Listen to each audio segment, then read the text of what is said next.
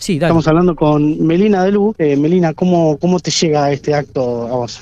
Mira, eh, me llega profundo porque siempre trabajé con Marcelo, siempre desde la militancia política, desde la función pública, pero aparte éramos vecinos con Marcelo. Y mm, sigo teniendo muy buena vinculación con su señora y en algún momento me dijo, mira, necesito vincularme con Estrellas Amarillas porque ahora ya pasó la etapa de duelo y la verdad que quiero este que se pinte, que se recuerde y bueno, empezamos a trabajar juntas es con Silvia de Estrellas Amarillas en Santa Rosa y bueno, hoy llegamos a, a este acto. La verdad que hubiese querido nunca tener que pintar una estrella por Marcelo y por nadie. Como dijo Eugenia, se necesita tener conciencia. Eh, yo creo que la gestión municipal ha encarado con fuerza desde el principio de la gestión el tema de la concientización vial, pero falta mucho por hacer. Trabajamos codo a codo todos los legisladores con Silvia para ir mejorando las leyes que hoy existen y creando las que se necesitan, pero la base de todo es la educación y la conciencia cuando uno se pone atrás de un volante, ya sea de una moto, ya sea de un auto y ya sea de una bicicleta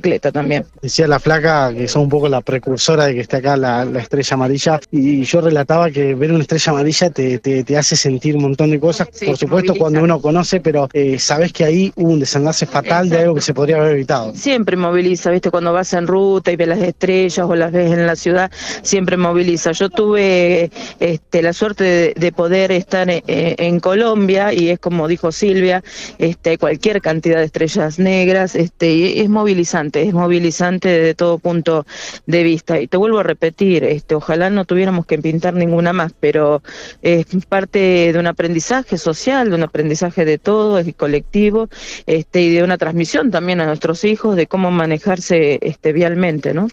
Muchas gracias, Melina. No, por favor, de nada, vos, Matías.